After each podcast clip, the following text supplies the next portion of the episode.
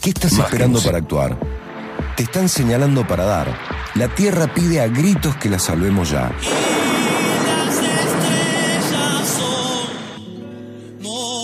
Tan enfrascado mirando el celular.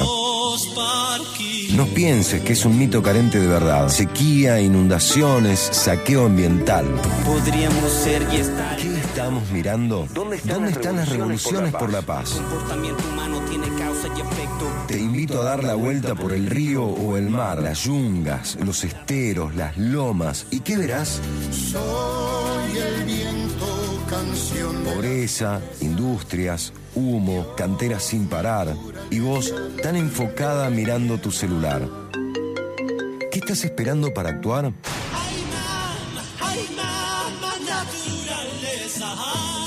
Empieza Te Quiero Verde. Se abre la radio tras las revoluciones por la paz.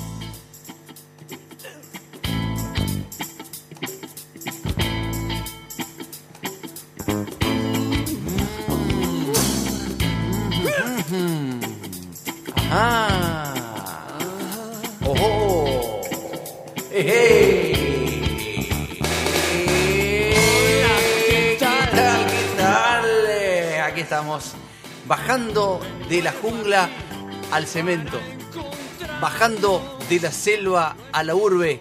Llega la primateada a hacer este programa de periodismo ambiental. Estamos arrancando el número 39. Será el penúltimo de este ciclo, la temporada número 3 de Te Quiero Verde. Y estamos en vivo y directo desde el estudio de la radio más linda, haciendo Hola, el primer monito programa querido, de la mono verde. cordobesa en abordar específicamente cuestiones de la madre tierra. Sonaba ahí, escuchaba ahí la voz de una entrañable operadora radiofónica que solíamos tener en algún momento de nuestras vidas y que luego fue reemplazada por el joven que está hoy y que es el encargado de poner este programa al aire. Proviene de la FM comunitaria La Ranchada, o sea que conoce el barro de la radiofonía. Es un guerrero de la operación. Estoy hablando del joven Conrado Vicens. Mírate a vos, se ha vuelto un hombre verde desde que está aquí haciendo este programa y sabemos de su verdadero apego a Madre Tierra. Y si hay un hombre verde, tiene que haber una mujer verde. Y si hay una mujer verde en la radiofonía cordobesa, sin lugar a dudas, esa es Luli Jaime. ¡Ay, cómo te quiero! ¡Qué lindo! Hola, monito, hola, Conrado, ¿cómo andás? ¿Cómo estás? ¿Todo Verde, bien? verde neta. Verde que te quiero verde. verde. neta. Ella es verde neta. Hola Luli, Y querida. sí, sí, es ¿Cómo momento de ponerse más verde que nunca, ¿no? Es momento, vale, es momento vale. de Sí, vestirse con los colores que, que nos representan. Sé que estamos agotadas porque es el año, el fin de año, y, y te asomas un poquito afuera y bueno, no, no está muy buena la cosa, pero, Sí. pero hay que remeter, ¿no? Y lo que ha demorado en ponerse verde la naturaleza, ¿Viste? estamos a nada de que termine el año y bueno, siempre a esta altura ya está todo muy verde, hace rato ya arranca en octubre, ¿no? A ponerse verde, noviembre ya está lindo. Bueno, recién ahora empezamos a ver verde en nuestros paisajes cordobeses. Gracias a las lluvias. Gracias a las lluvias, gracias a que hay humedad, gracias a que parece que cambia ya el, el fenómeno, ¿no? La famosa corriente del niño, parece que se empieza a instalar. Pero bueno, estuvimos súper preocupados y preocupadas, pero no está nada ganado, ¿no? El calentamiento global existe, el cambio climático existe, la situación tiende a empeorar, porque si recién en diciembre se pone verde la cosa, de todas maneras nuestros embalses no están a tope, eh, hace falta que caiga mucha más agua, porque lo que sentimos es un agobio por la humedad que hay. Y, y si bien hemos tenido lluvias, no han sido lluvias, viste, des- desorbitantes, desbordantes. No, Eh, mira, con hace todo lo que llovió, agua. con todo lo que llovió ahí en la zona del dique de la quebrada, Sí. eh, le falta cuánto al Nueve dique? metros. Le ¿Viste? Nueve metros. Y llovió Sí, sí, sí. incansablemente todos estos días, Claro, ¿no? claro, claro. Bueno, vos que estás allá lo, lo estás viendo de, de cerca, ¿viste? Eh, y mu- mucha gente dice, che, ¿cómo puede ser que no se llene el dique? Y no, porque la cuenca está tremendamente degradada. Con una cosa buena, que ha llovido y no ha llovido bestialmente, esa lluvia, viste, que llueve Sí, hacia lo bestial, torrencial, que sí, que producen inunda. un desastre. Entonces está como chupando la esponja, digamos, que son las, dicen eh, las mejores lluvias, las mejores aguas, porque ayudan a que se, se meta el agua, la humedad se meta y bueno, moje las raíces y vaya bien abajo. Entonces, si eventualmente llegamos a tener una lluvia torrencial, intuimos que no va a ser tan jodido lo que pueda suceder, ¿no? Eh, en cuanto a lo que pueda afectar a, a la civilización, digamos. Pero sí, está haciendo falta agua todavía. Y igual, bueno, no, nos ponemos contentos de que eh, esté verde el panorama, ¿no? Y, y qué bueno est- estar cerrando este año haciendo este programa. Hoy va a ser el último programa que voy a estar- vamos a estar en vivo. El, el programa de la semana que viene lo vamos a mandar a, a encapsular. Pero todo el contenido del programa va a estar, inclusive la, fi- la final de GEA, el final de las cartas de GEA. O sea, tiene ahí pergeñado algo muy interesante el escritor. Hoy van a poder sospechar un poco de qué se trata. Pero bueno, la pregunta que todos nos hacemos es si Gea va a continuar escribiendo cartas en la clandestinidad o volverá el año que viene, si es que volvemos aquí a ser la superheroína verde cordobesa Está duro en este que momento. tanto necesitamos. Sí, pero no, justo en este momento, digo, ser la superheroína Claro. del ambiente con todo en contra, digo, con... Y mira qué bueno que decís esto, Luli, porque independientemente de la ficción que se plantea en las cartas de Gea o en lo que fue el radioteatro el año pasado, Gea y la civilización cordobesística, lo que hoy por hoy la humanidad está necesitando, y vamos a hablar puntualmente de Argentina, Córdoba, no es de superhéroes o de superheroínas, sino de personas comunes, valientes, corajudas, que se animen a, a la lucha por defender y cuidar a Madre Tierra. En el caso nuestro, porque hacemos un programa de periodismo ambiental. Pero también hay que dar otras luchas que tienen que ver, que ver con este nuevo contexto social, político y económico, del cual ya vamos a ir hablando en el programa, porque hasta todos nuestros compañeros y compañeras no pueden omitir hablar del decreto de necesidad y urgencia animal y bestial del presidente. Eh, digo, no solamente la cuestión ambiental nos atraviesa transversalmente en este programa, sino que hay otras cuestiones que son las cuestiones eh, para las cuales no necesitamos de superhéroes o superheroínas, sino de que nosotros y nosotros nos animemos a poner el cuerpo eh, y a iniciar nuevas luchas y nuevas formas de luchas. O sea, todos somos heroínas y héroes, ¿no? Si queremos serlo. Eso es lo que tenemos que hacer. Eh, estamos jugando un partidazo y si la metáfora es el fútbol, que viene el capitán del equipo y te dice hoy te convertís en héroe, bueno, todos nos tenemos que convertir de alguna manera en, en- en héroes y en heroínas para aportar algo, para hacer la vida mucho más vivible, porque estamos anhelando un estado de bienestar, eh, casi añorándolo y suplicándolo o extrañándolo, y da la sensación de que no lo vamos a tener en el corto y en el mediano plazo. Entonces, bueno, ¿qué pasará? ¿Qué pasará? Es, la, es la pregunta, ¿no? Bueno, mientras tanto aquí nosotros haciendo este programa de periodismo ambiental con la Luli, con el Conra, con ustedes del otro lado, eh, repitiendo este programa por los valles Calamuchita, eh, eh, Punilla, Tras la Sierra, en, en Merlo de San Luis, en diferido en Nexo de Villa Allende, Buena Vista Radio y Mestiza de Río Tercero. A todas estas radios, a, las repetidoras, a toda la gente que ha tomado el mensaje de Te Quiero Verde, inmensa gratitud por, por hacerse eco y por replicarlo. Para nosotros es un tremendo gusto y sabemos que lo hacen con mucho gusto también ellos. Incluso muchos de, de los compañeros de otras emisoras toman la pastilla verde que hacemos los miércoles, que es un, un singular mensaje, ¿no? También para, para generar algo de conciencia. Así que bueno, vamos a habilitar las líneas de contacto para que si quieren mandar mensajes, ¿a, a qué número, Luli, lo hacen? 153 0773 54 tu SMS o tu WhatsApp. Perfecto. Y si no, eh, el Instagram del, del programa que es TQB corta guion bajo radio. Ahí le hago captura de pantalla, se los se los paso a la Luli y al final del programa los leemos como hacemos siempre. Tenemos equipo completo hoy con una particularidad. Solamente vamos a tener a Pablo Riveros en vivo por teléfono. El- el- la semana pasada lo tuvimos a Mono Mansoria, el autor de las cartas G aquí. Y hoy lo vamos a tener a Pablo por teléfono. Pero el, el resto de los compañeros van a estar eh, Cele Camacha, eh, Maggie Gavier, Nadia Balmaceda, Amadeo Sabatini. Y bueno, en esa línea agradecemos a todo el resto de los compañeros y compañeras que han participado este año colaborando con este programa. Eh, Jimmy Blanco en las Relaciones Públicas Verdes. Tremendo el laburo de Jimmy. Eh, subiendo todos los contenidos del programa al Spotify. Ahí van a poder eh, acudir cada vez que lo necesiten chusméenlo, escúchenlo, compártanlo, háganos alguna devolución si les parece. Es muy importante para nosotros saber que están ahí del otro lado y que nos pueden hacer algún aporte del que sea en función de lo que escuchen.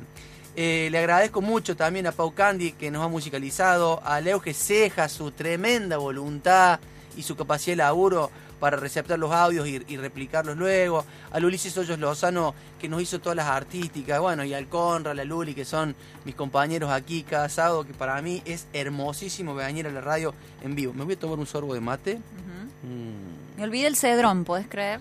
Sí. Ay, qué rico. Ayer coseché cedrón para el mate y me lo olvidé. Pero bueno, tiene. ¿Tenés tiene- cedrón en el terreno? ¿En Eh, tu casa? no, me convidaron ahí, me convidaron una amiga que tiene eh, cedrón y qué otra, y me convidó romero porque no tengo es- esas, esas Romerito para el mate. No, bueno. no, no sé, no le puse, bueno. me sé hacer té con el romero, ¿no? Pero para el mate va como piña, porque ¿Sí? tenemos el- la creencia de que el romero es para eh, sazonar eh, eh, carne. Sí. ¿no? Eh, va. Y va. Los yuyos El van té en riquísimo. Mira, en el mate no lo puse. En Mirá, todos lados. Lo voy a probar. En todos lados van los yuyos. Así que no, no, no, no le escatimes. Bien. Le mando un gran abrazo también a, a los anunciantes que este año han acompañado este programa, que han sido pieza fundamental para que podamos estar al aire. Este programa se paga para estar al aire y gracias a Helios, Energía Limpia, en la persona de Mateo Ligato. Mateo, gracias por estar acompañando nuestro programa y gracias por todo lo que estás haciendo con esa tremenda empresa que es Helios Energía Limpia, que no hace otra cosa que contribuir a mitigar al ambiente.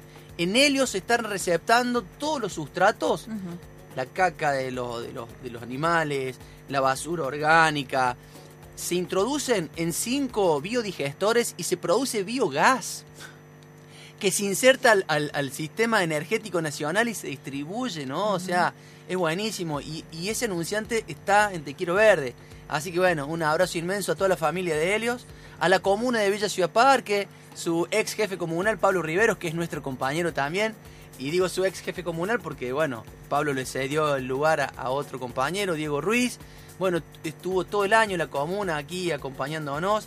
A la revista La Unión Regional, que dirijo ahí en las Sierras Chicas, que el próximo eh, 4 de enero va a cumplir 31 años. Bien. Tengo una hija de felicitaciones. 31 años, chiques. Les quiero contar. Tengo una hija de 31 años. Así que bueno, eh, gracias, muchas gracias. Y como les decía, eh, el programa de hoy va a estar Pablo Riveros por teléfono, van a estar todos los compañeros y compañeras, vamos a tener la, la carta de Gea con el mismísimo eh, retorno de Gea, eh, eh, leyendo la carta, como pasó la semana pasada. Les voy a hacer un editorial que va a ser un poco más amplio que lo que dejé en la pastilla verde del miércoles. El editorial se llama Él tiene el litio. Él tiene el litio. O lo podría decir, "Eh, eh, este tiene el litio. Él tiene el litio. Ahí está el litio. Vayan por el litio. Llévense el litio. no sé.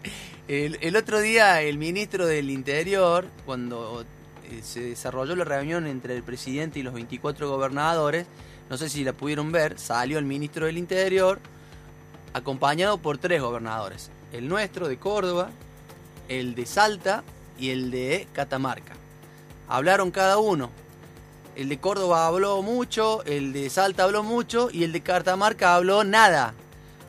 Porque cuando el ministro lo presentó, lo presentó de manera peyorativa diciendo, bueno, y ahora les presento al gobernador de Catamarca, este tiene el litio, dijo. Este tiene el litio. ¿Qué quiere decir eso? Bueno, y me parece que no le gustó mucho a Jalil, que es el gobernador de Catamarca, y dijo un, par de cositas muy pequeñitas. Así que bueno, yo le voy a traer una editorial en línea con eso y con una cosa que me pasó en Sal Si Puedes, con una vecina, de esas vecinas que viven en, en- en un lugar y no tienen sentido de pertenencia, no tienen identidad con el lugar, no les importa nada de lo que pasa, salvo hacer la, de ella. Eh, y no lo voy a decir desde un lugar resentido, sino de lo importante que es, si vivís en un lugar, quererlo y amarlo eh, desde la perspectiva de, conocerlo, ¿no? Porque, viste, uno no termina de amar lo que no conoce.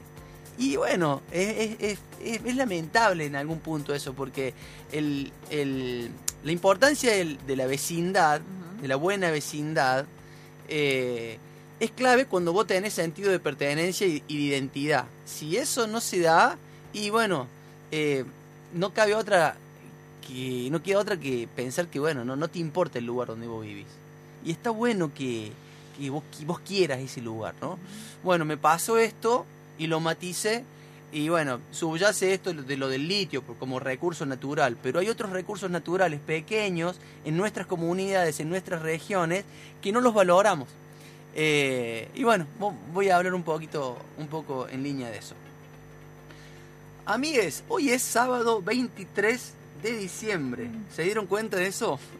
Mañana muchas y muchos de nosotros nos encontraremos alrededor de la Nochebuena. ¿Qué decir, no? Ustedes ya conocen nuestra mirada de la vida. Ustedes ya saben que no estamos felices con el presidente que asumió.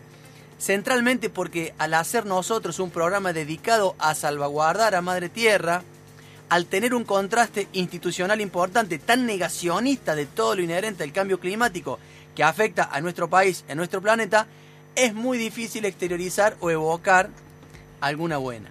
De hecho, no han sido buenas las decisiones tomadas por Milei esta semana en el campo ambiental, como en el resto de los campos y de las cosas, ni mucho menos fueron buenas las réplicas de sus cómplices metiendo palos y gases a quienes manifestaron de manera espontánea y sin banderas partidarias, solo con cacerolas al conocerse el inefable DNU que salió a publicar, ¿no?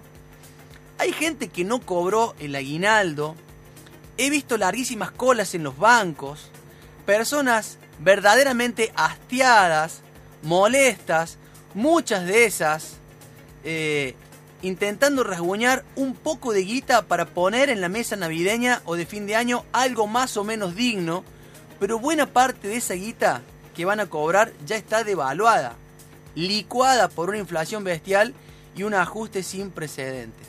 Y ni hablar de quienes le deben guita al mismísimo banco. Todo lo que tienen, o no, Conra, todo lo que tienen y han cobrado se lo deben al señor. Sí, al señor del banco. Sean bienvenidos y bienvenidas al hogar radiofónico de Madre Tierra. Esto es Te Quiero Verde.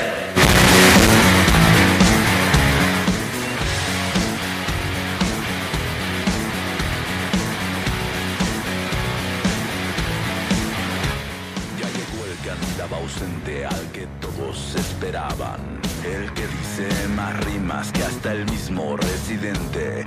Salido de mi cueva como todo un cavernario a tirar algunas rimas en todos los escenarios. Vengo a reclamar lo mío, tiemblen los reggaetoneros que no dicen ni pío, no quieren meterse en pedos. Soy quien tira su dinero desde la terraza en billetes de 500 al casero de esta casa. Todo lo que tengo se lo debo al Señor, se lo debo al Señor, se lo debo al Señor. Todo lo que tengo se lo debo al Señor, se lo debo al Señor del banco. Todo lo que tengo se lo debo al Señor, se lo debo al Señor, se lo debo al Señor. Todo lo que tengo se lo debo al Señor, se lo debo al Señor del banco. Mi madre me decía que parezco merolico, que había un fondo de retiro para chupes y perico, aunque todavía no aplico porque no lo necesito. A mí me lo disparan, yo tengo a mis chichifos, así que debía ser rico, pero apenas me avisaron que nuestras bendiciones ya se lo malgastaron, se comieron, se fumaron, hasta un disco se grabaron y ahora para salir de gastos tengo que pedir prestado. Todo lo que tengo se lo debo al Señor, se lo debo al Señor, se lo debo al Señor. Todo lo que tengo se lo debo al Señor, se lo debo al Señor del banco. Todo lo que tengo se lo debo al Señor, se lo debo al Señor, se lo debo al Señor. Todo lo que tengo se lo debo al Señor, se lo debo al Señor del banco.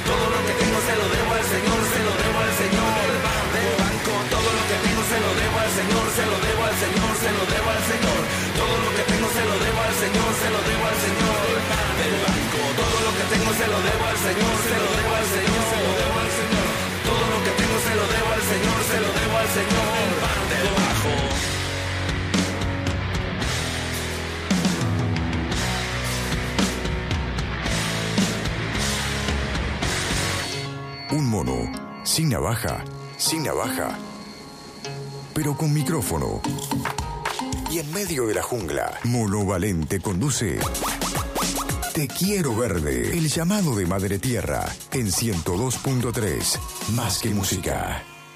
Sentipensantes, opinólogos, subjetivos, punzantes, críticos y autocríticos. Eso sí. Eso sí. Amorosos, siempre amorosos en la mirada, la palabra y la acción para que devenga una sana reacción. En Te Quiero Verde, el editorial de Mono Valente.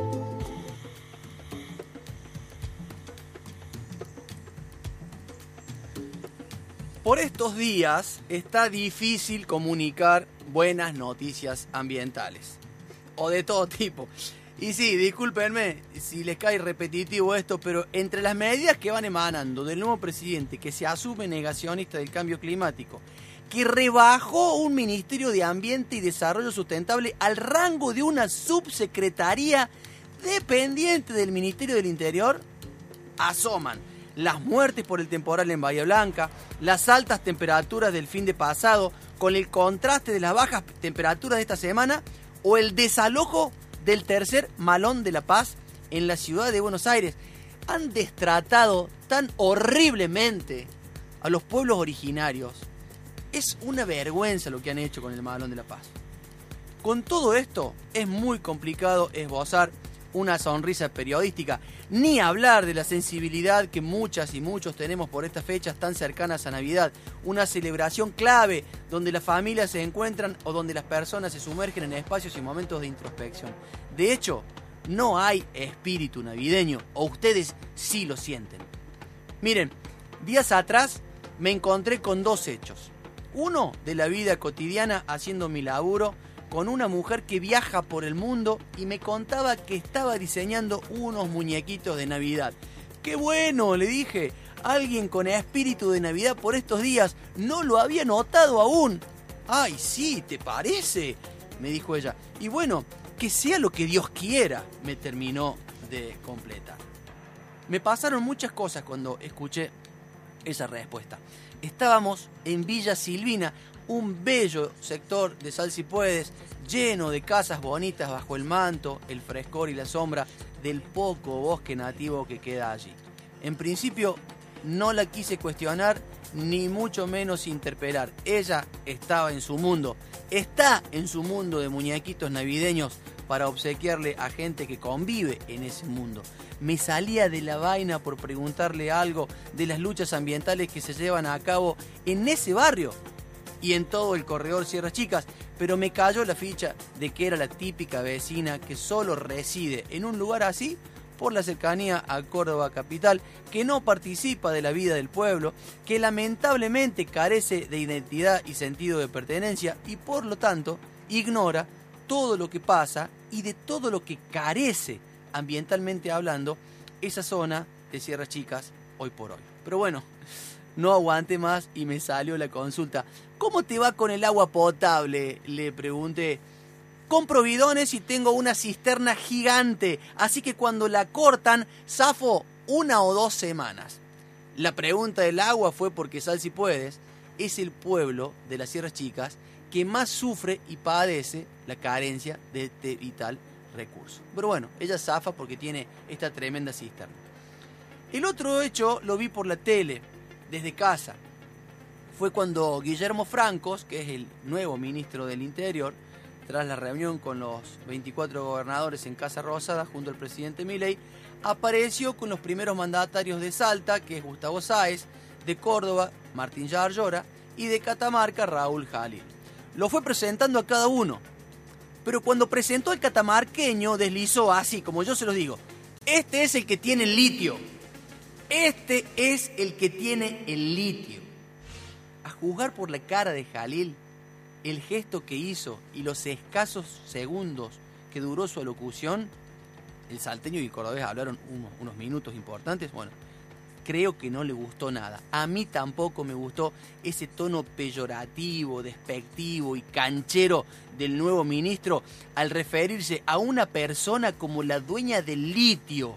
Pero claro, parte del anhelo de la nueva gestión presidencial es el saqueo de nuestros recursos naturales, pero no para que se conviertan en recursos de uso nacional, interno, sino para entregarlos al extranjero a cambio de vaya a saber qué cosa.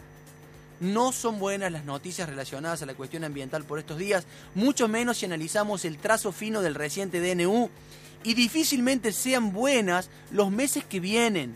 No la podemos ni la queremos caretear. Desde este segmento editorial nos propusimos y nos encomendamos a la tarea de revelar datos, curiosidades y movimientos que se generen para salvaguardar, mitigar y aliviar a Madre Tierra de tanto estrato.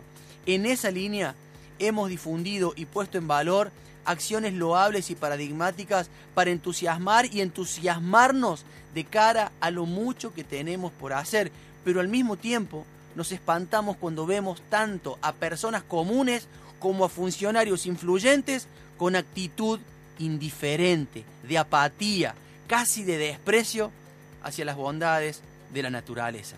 En adelante no nos queda otra que el encuentro entre aquellas personas que sentimos amor verdadero por la vida. La justicia ambiental no es un acto que llegará por obra y gracia de las fuerzas del cielo, sino por la tarea concreta de las y los luchadores ambientales, haciéndole frente en los discursos y la acción a quienes solo buscan salvarse a sí mismos. Anhelamos dar buenas noticias. Mientras tanto, mientras tanto, las de ayer son las de hoy.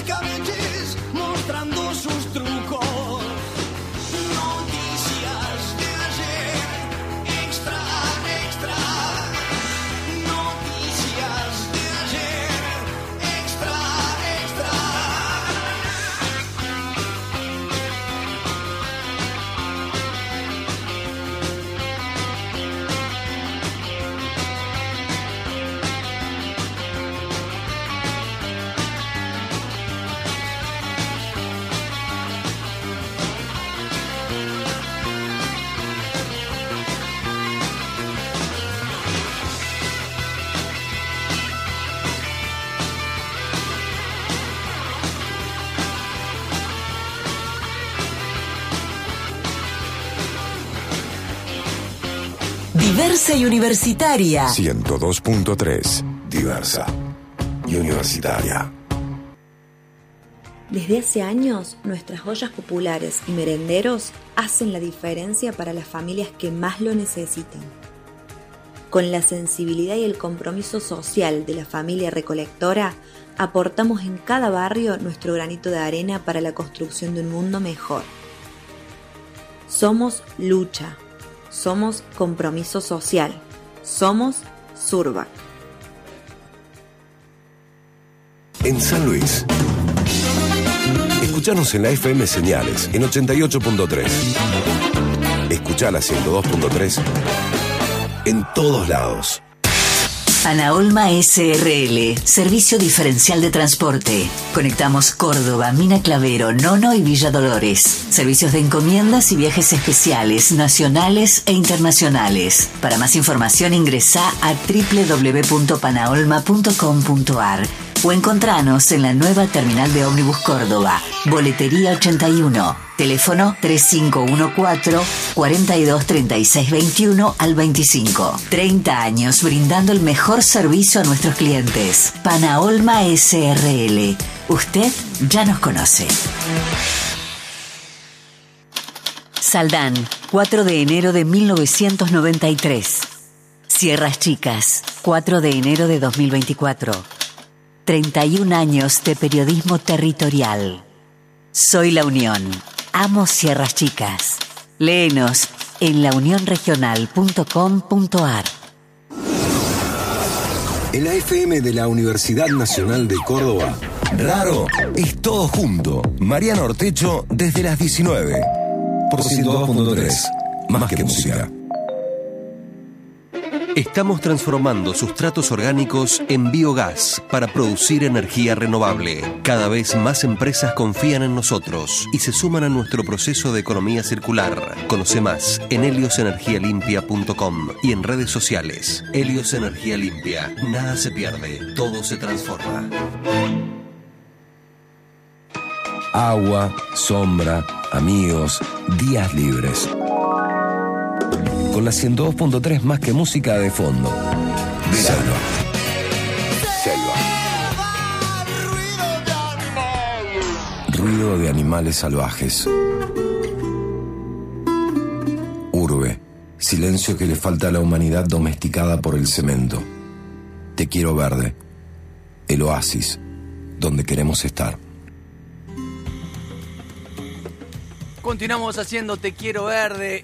Este es el programa que aborda cuestiones ambientales. Es el llamado de Madre Tierra en la radio.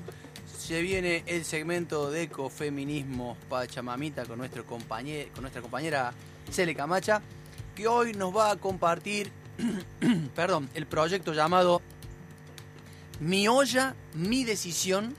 Mi olla, mi decisión de la corriente, la colectiva, el comedor Corazones Felices y el programa Alimentando el Alma. Está tremenda esta, esta columna que hace la CL hoy, porque además eh, van a poder oír varios testimonios como el de Checha Merchan, Liken, Marcela Villagra y Romina, que son de Corazones Felices y el programa Alimentando el Alma. Escuchen atentamente y ya que estamos, eh, le mando un fuerte abrazo a la CL, a todo el equipazo de Pachamamita, que es inmenso, que está muy comprometido con este programa, pero por sobre todas las cosas está comprometido desde el amor a la defensa irrestricta de la naturaleza, de nuestra madre común, de, que es nuestra madre única y suprema, que es la madre tierra. Ha, ha sido un gusto para mí y para todos nosotros tenerla la CL desde el arranque este ciclo que se llama Te Quiero Verde y durante todo este año nuevamente. Y cada vez es mucho más nutritivo y consistente lo que están haciendo con este segmento que se llama Pachamamita y que créanme es impresionante lo que se ha instalado en toda la vastedad de la provincia de Córdoba y en muchas otras provincias de la Argentina porque cada uno de estos segmentos que se, que se suben luego al Spotify se comparten, se replican, se difunden y es impresionante cómo se, eh, se reproduce, cómo se, se magnifica, cómo se va eh, desparramando por todos lados. Así que felices por tenerla a la Cele acá y escúchenla con este segmento de hoy eh, que es verdaderamente alucinante, el proyecto Mi olla, mi decisión. Haceres y sentires de mujeres y diversidades en su relación con la tierra, el agua, la Pachamama, los territorios. Entramando ecologías y feminismos, llega a Te Quiero Verde, Cele Camacha, con la columna Pachamamita. Hola, muy buenas tardes. Desde Pachamamita en el día de hoy queremos compartir el proyecto de mm, uno de los proyectos de la organización La Colectiva, Corriente Política, Social y Feminista, que tiene que ver con la soberanía alimentaria, puntualmente unos talleres que vienen llevando a cabo de eh, alimentación a base de plantas. Este proyecto de soberanía alimentaria basada en plantas se llama Mi olla, mi decisión y está llevándose a cabo, durante el año se ha llevado a cabo en distintos barrios populares de nuestro, de nuestro país. Recordemos que la colectiva es una orga que mm, tiene presencia en, en diferentes provincias de- del país, puntualmente en Córdoba, en el comedor y merendero Corazones Felices de la cooperativa Esperanza en barrio Argüello, se vienen desarrollando talleres de alimentación antiespecista y una de las cuestiones concretas que vienen enunciando las compañeras que vienen sosteniendo tiene que ver con que los feminismos populares también tenemos derecho a saber qué comemos, a decidir sobre nuestras cuerpas o nuestros cuerpos y nuestras ollas. Ese es uno de los eh, lemas, podríamos decir, principales que vienen motorizando esta propuesta, también eh, sostenida en la articulación con otro programa que se llama Alimentando el Mañana. Este programa Alimentando el Mañana eh, lo que busca es garantizar justamente el acceso a estas alimentaciones antiespecistas y saludables para toda la población. Bueno, para profundizar y poder reflexionar un poco más y escuchar la voz de las protagonistas, de quienes han organizado los talleres y quienes han sido partícipes también de, de estos aprendizajes comunes, escuchamos a la Checha Merchan, referenta de la colectiva, a Liken, que es nutricionista y ha estado a cargo de los talleres, y a dos compañeras del comedor Corazones Felices de Cooperativa La Esperanza de Argüello, a Marcela Villagra y también a Romina Heredia. Estamos muy contentas desde Pachamamita de poder sumarnos a difundir esta temática que nos parece tan importante, trascendental, desde múltiples variables, ¿no? Desde lo que van a contar las compañeras, por supuesto que también entendiéndonos como parte de quienes desde estos espacios promovemos una economía social, una economía eh, popular.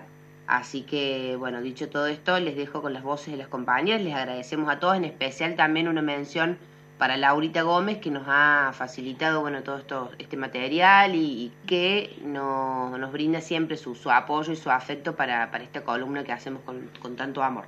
Les dejo un abrazo y un beso muy grande y les escuchamos a las compañeras y compañeros.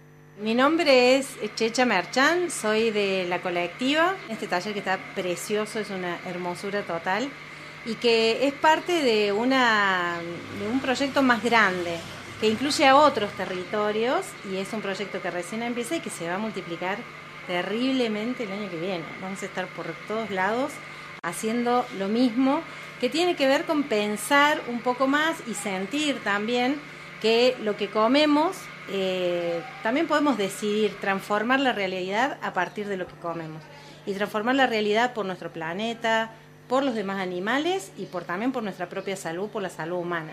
Estamos en un momento histórico donde el cambio climático estalla por todos lados y parece que no podemos hacer nada. Eh, la industria de la producción de animales para que nosotros lo comamos, realmente si ves una imagen te, te querés morir. Entonces no queremos ser parte de esa humanidad, como dice Susie Shock, queremos ser otra humanidad, no queremos ser más esto. Entonces, eh, para no serlo más, empezamos con este proyecto, se llama Mi olla, mi decisión, que eh, tiene que ver con llevar estas discusiones a todos nuestros barrios, a los barrios populares, que podamos discutir entre los pobres, entre las pobres, entre los pobres, que podamos charlar y discutir, que también nos colonizan a través de nuestra panza. Y nosotros queremos vivir una vida sin colonización de ningún tipo eh, y queremos transformar la realidad. Y una de las formas es esta. Otra cosa que me parece muy importante es que luchar contra la pobreza, luchar por la diversidad sexual, luchar por nuestros feminismos es totalmente pegado para nosotros a lo que es luchar por los demás animales, por la tierra, por el suelo, por el aire, y eso también nos parece fundamental. Hola, yo soy Liken, eh, soy la- una de las chefs del programa Alimentando el Mañana y hoy terminamos con el tercer entrenamiento en el que preparamos algunas, eh, algunos alimentos que sirven para la merienda. Eh, y bueno, es una experiencia muy hermosa en el comedor Corazones Felices con la colectiva y el programa Mi Olla, Mi Decisión. Eh, que nada, estoy muy agradecida de, de haber participado y de haber podido compartir mis conocimientos y herramientas para que puedan implementar menús basados en plantas, eh, para que empecemos a, a cuestionar un poco nuestros hábitos alimentarios y de, de convivencia con el entorno en el planeta en el que estamos en pleno colapso ecosistémico, así que nada, es súper agradecida de que hayan abierto las, las puertas de, de este espacio y de, de la colectiva para que podamos trabajar en conjunto con, con el comedor y, bueno, poder acercar a los, a los barrios, en este caso al barrio Argüello, eh, platos basados en plantas sin ingredientes de origen animal. Hola, mi nombre es Marcela Villagra, soy la referente de acá de la cooperativa Esperanza, el merendero se llama Corazones Felices. Bueno, acá estoy contenta por haber compartido todos estos conocimientos, eh, que la verdad que para alguien que es muy carnívora no sabía que existía tantas comidas y tan ricas. Eh, la verdad que fue un encuentro muy lindo, mucha gente, aprendimos un montón y bueno, hay que ahora compartir todos esos conocimientos con los, con los que están a nuestro alrededor. La verdad que todo está sabroso, así que yo fui degustando un poquito de todo. Eh, y sí, sobre todo el queso me llamó la atención, eh, que se hizo. En realidad todas las comidas, chicas, todas, todas me llamaron la atención porque la verdad que no, es un mundo totalmente que desconocía realmente. Eh, y todas las, las proteínas, o sea, todo lo que tiene la- lo que nos dan las legumbres, los vegetales, eh, o sea que podemos vivir sin carne, tranquilamente. Soy Romina Heredia, eh, estoy acá participando del taller de alimentación saludable y trabajo en el, en el espacio, eh, trabajo con los niños, haciendo el apoyo escolar, eh, estamos con la huerta, así que un poco los interesa saber y, sobre la alimentación saludable para hacer e implementarlo con los niños. El taller me parece muy lindo, eh, dan ganas de saber más y bueno, de investigar y de preparar y hacer y bueno, practicar. Hay mucho para aprender y hay muchas cosas que no sabía y bueno, estoy, estoy contenta de haber aprendido y de saber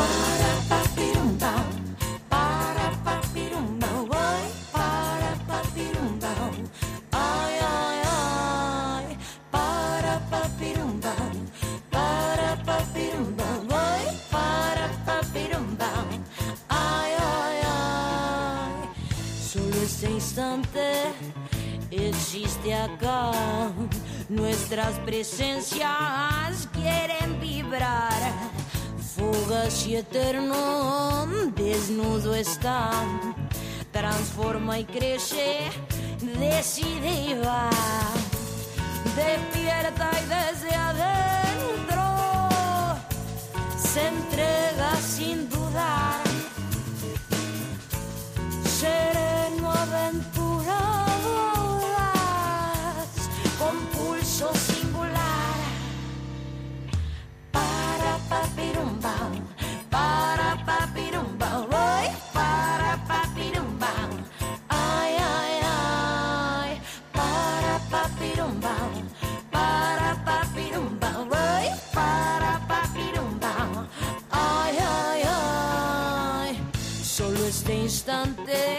Sabe danzar el ritmo urgente. Susurra y canta, brilla un portal donde se alumbra la realidad. Despierta y desde adentro se entrega sin dudar.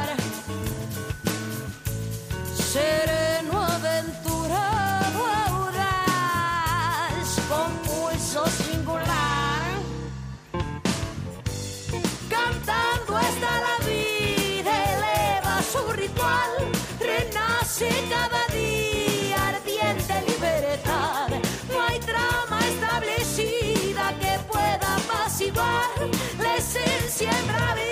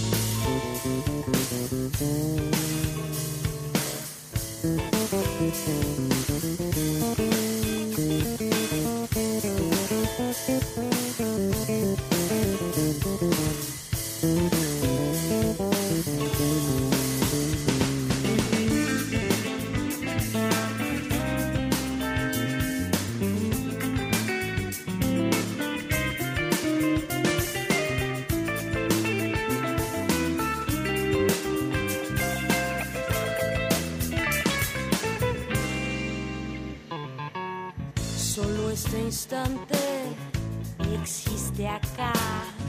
Nuestras presencias quieren vibrar. Fugaz y eterno, desnudo está. Transforma y crece, decide y va. Transforma y va, creciendo va.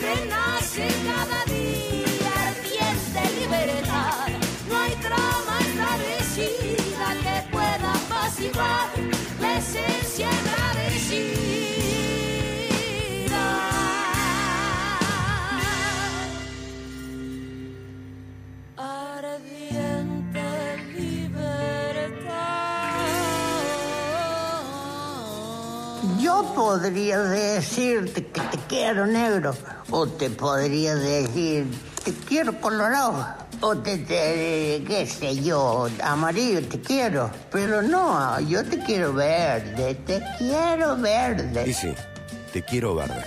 Todos los colores de los hijos y las hijas de la tierra. Te quiero verde, te quiero verde, te quiero verde. Y llega el momento de presentar al hombre del movimiento verde cordobés con su columna de política ambiental o de ambiente político, como ustedes prefieran. Estamos hablando de nuestro compañero Pablo Riveros eh, y su columna que construye junto a Lucía Fernández Adid. Esta vez vamos a charlar en vivo, pero antes lo presentamos. Ahora, en Te Quiero Verde, la columna de Pablo Riveros. Ideas, conceptos y actualidad del desafío urgente que nos atraviesa en Córdoba y el mundo. El cuidado de la casa común demanda acciones políticas y territoriales en clave ambiental. El cuidado de la casa común demanda acciones políticas en clave ambiental. ¿Qué nos espera el destino de los días por venir? Hola Pablo Rivero, ¿cómo estás? Bienvenido, te quiero verde. Hola Víctor, amigo. ¿Cómo te extrañaba en vivo y en directo? Yo también. Yo ¿Cómo te también. extrañaba? Yo también. No, mirá, antes que nada, la verdad que yo sé que va a sonar a, a reiterativo, pero quedan dos, pro- dos columnas para terminar el año y Sí. agradecerte, ¿viste? Agradecerte muchísimo. Es una felicidad enorme estar eh, eh, co- acompañándote en este programa eh, y creo que, mirá vos, ¿no? Creo que, la- lo, lo que lo importante que es un programa en clave ambiental hoy, ¿no? Con. 300 con 300 leyes derogadas de un saque. Sí, sí, qué terrible.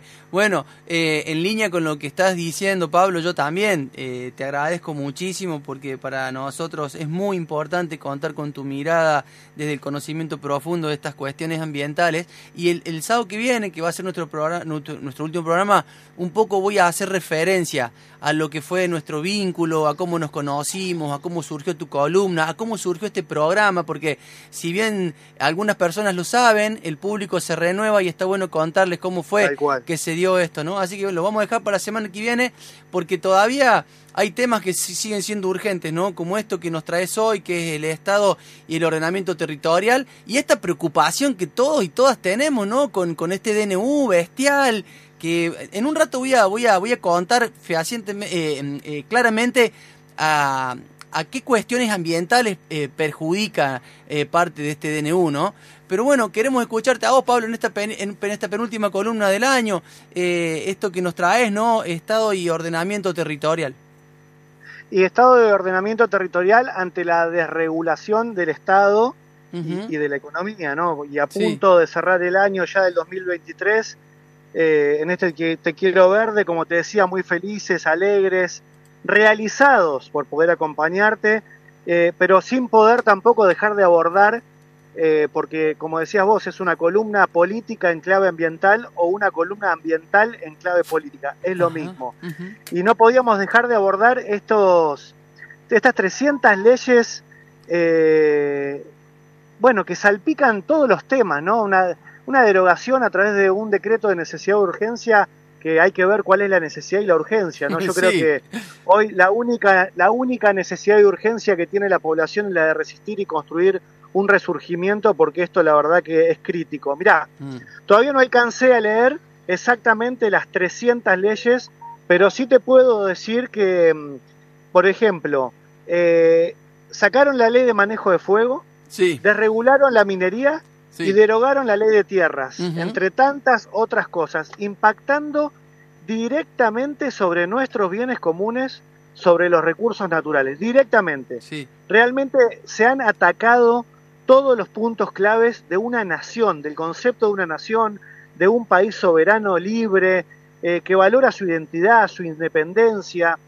Pero hablando concretamente del ambiente, te puedo asegurar que la desregulación total de la economía y del Estado es todo lo contrario de lo que necesita precisamente el ambiente. Mm. La naturaleza, de la cual formamos parte y la cual está inserta dentro de un proyecto de nación, porque nuestra naturaleza, más allá que no tiene fronteras, porque las selvas a veces no dividen un país del otro, sino que lo unen, pero evidentemente cada país, cada nación tiene sus propias leyes, sus normativas que protegen o no protegen a la naturaleza, evidentemente esta desregulación de la economía y del Estado deja totalmente desprotegida a la naturaleza y la deja totalmente de un proyecto de país. Justamente las leyes que se derogaron, eh, que de, de alguna manera dejan totalmente fuera de control al Estado, digamos, y que obviamente dejan a la deriva las relaciones, por lo tanto los intereses privados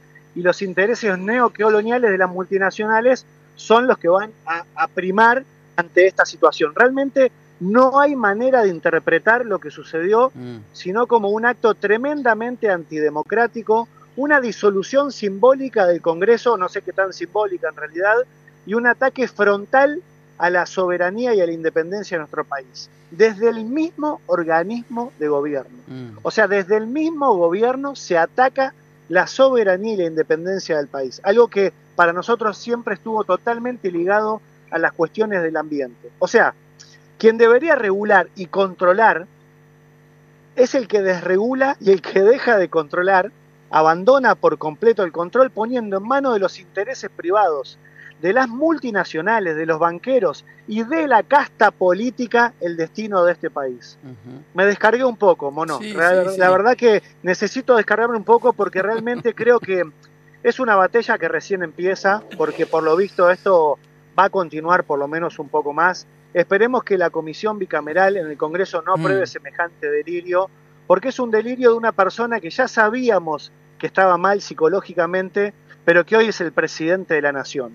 Pero creo que ante esta situación queda más que claro que la naturaleza, el ambiente, nuestra casa común, necesita de manera urgente el ordenamiento territorial. ¿Y cómo? Si se desregula el Estado Nacional, bueno, hace falta decisión política de los estados, pero creo que lo que está sucediendo ahora es que mm, me parece que la acción y el uso de suelo que tienen con poder de policía los territorios, o sea, los municipios y comunas, va a cobrar mucha relevancia. Estos episodios que estamos viviendo le van a dar relativa, pero muy, muy, muy, muy, mucha importancia a la, a la acción de los gobiernos locales.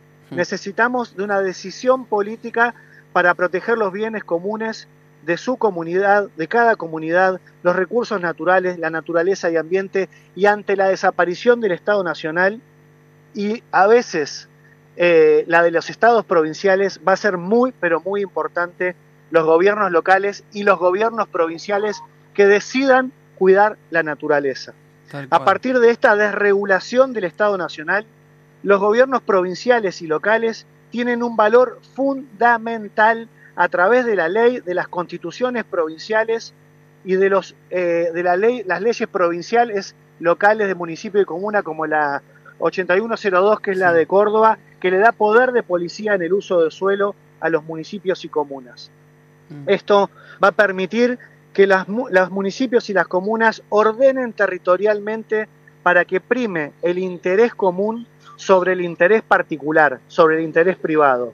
Con el Estado como ordenador político, la comunidad como protagonista y nuestra casa común, la naturaleza como el escenario donde se desarrolla la comunidad.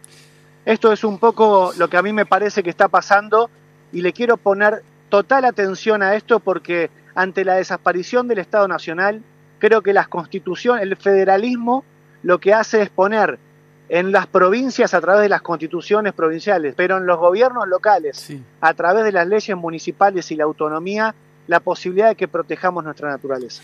Sobre todo en los gobiernos locales, Pablo, en los municipios y en las comunas, porque si los gobiernos provinciales demuestran eh, alineamiento total o parcial con lo que ejecute el, el- el poder central, bueno, creo que ahí en los territorios, en estos, en los gobiernos locales, las comunas y los municipios es donde se va a cocinar la verdadera democracia, el verdadero sentido de identidad y de pertenencia de esas comunidades, no solamente por defender a la naturaleza, ¿no? a la casa común, sino por construir comunidad a todo nivel y en todo sentido. Y va a ser un tremendo desafío en el actual contexto y en la actual coyuntura. Y en esa línea, Pablo, antes de que te vayas y, sacándote un poco de- de- del, sentido de la columna de hoy, quiero preguntarte, al menos decímelo brevemente, ¿cuál es el camino que le espera al movimiento verde cordobés en este momento con un presidente negador del cambio climático, con todo lo que eso significa para el movimiento verde cordobés? Bueno, mira, eh, hay dos cuestiones y están totalmente vinculadas a lo que hablábamos recién. Nosotros desde hace un tiempo, eh, particularmente con la experiencia de Villa Ciudad Parque, eh, muchos compañeros y compañeras tomamos la decisión política de salir a disputar espacios de poder y de toma de decisión. ¿Qué quiere decir eso? Que además de las luchas socioambientales territoriales, además de las construcciones de comunidad, de- además de la articulación entre las organizaciones de una comunidad, tanto socioambientales como sociales, como políticas, además decidimos salir a dar una batalla institucional. ¿Por qué? Porque como te digo, esta columna es política en clave ambiental y eso quiere decir que hay que llevar este, clave este enclave ambiental, este posicionamiento en defensa de la naturaleza a los espacios de toma de decisión. En ese, en ese, en ese rumbo, Natalia Ipaz es jefa comunal de, de Cerro Azul. En ese rumbo, en ese rumbo Vicky es concejala de, de Rumipal. En ese rumbo Marina es concejala de, de Las Rosas. En ese rumbo Fede es concejal de Capilla del Monte. En ese rumbo Luciano es intendente de San Marcos Sierra. Bueno, en ese rumbo hay secretarios de comuna, hay tribunos de cuenta. Y en ese rumbo es el que vamos a disputar también institucionalmente. Y de alguna manera, lamentablemente, ante los sucesos que sucedieron el otro día con la represión, que huele mucho a interna policial, pero, con- pero alguien tiene que pagar el costo político de eso, de esa represión del otro día, pero hay que saludar la decisión de la construcción de un Ministerio de Ambiente en la provincia de Córdoba. Tal cual. ¿Qué quiere decir, qué quiere decir saludar?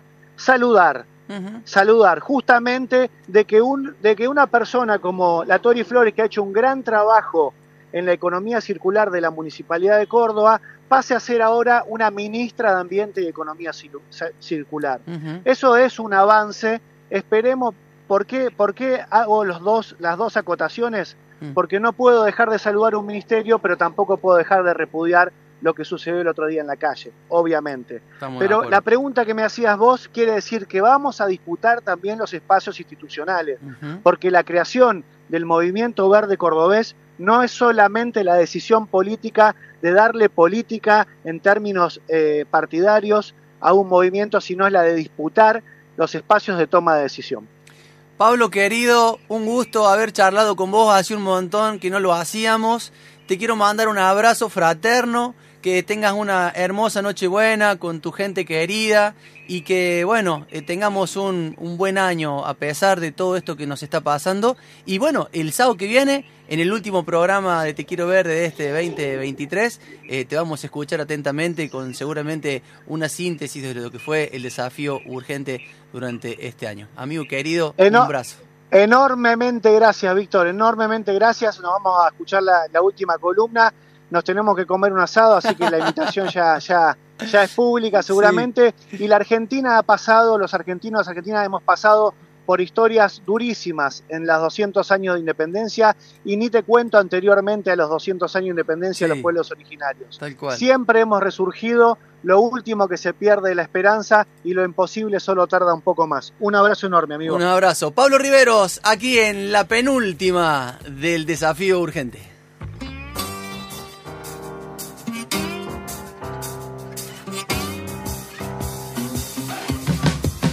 Yo soy un problema. Desde que nací yo soy un problema. Conmigo están en el horno. Si el diablo me toca se quema. Soy un problema. Un problema que se descontrola.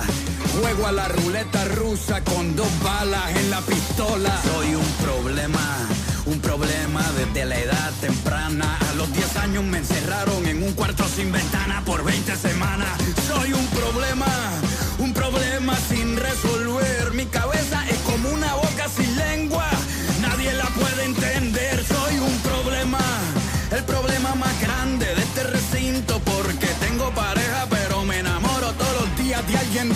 Soy un problema.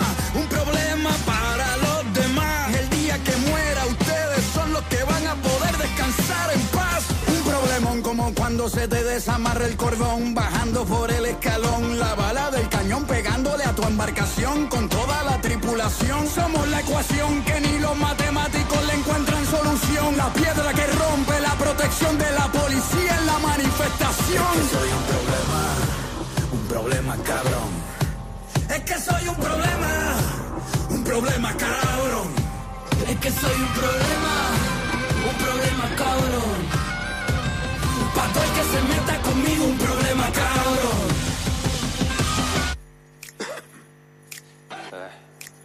Yo soy un problema difícil de lidiar. Uno de esos problemas que no vas a olvidar. No sé qué me espera y no sé de esperar, pero engaño a todos en este lugar. Tengo el diablo en la cama, dice que me aman, pero si con mi alma la quieres comprar, es que somos un problema y eso no te cierra. Un problema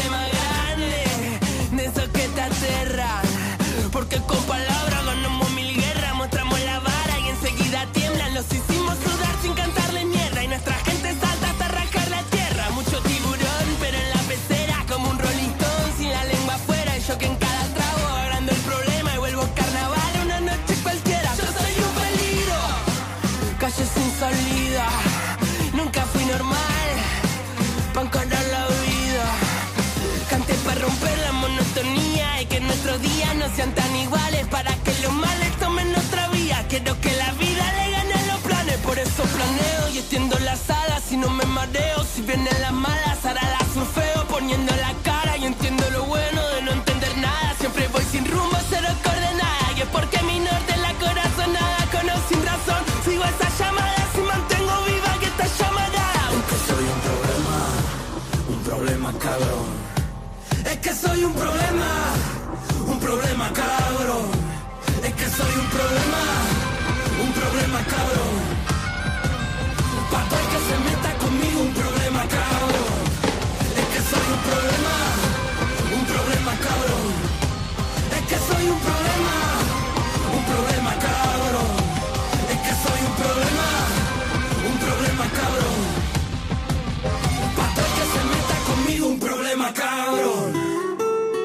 Valente conduce la tercera temporada de Te quiero verde.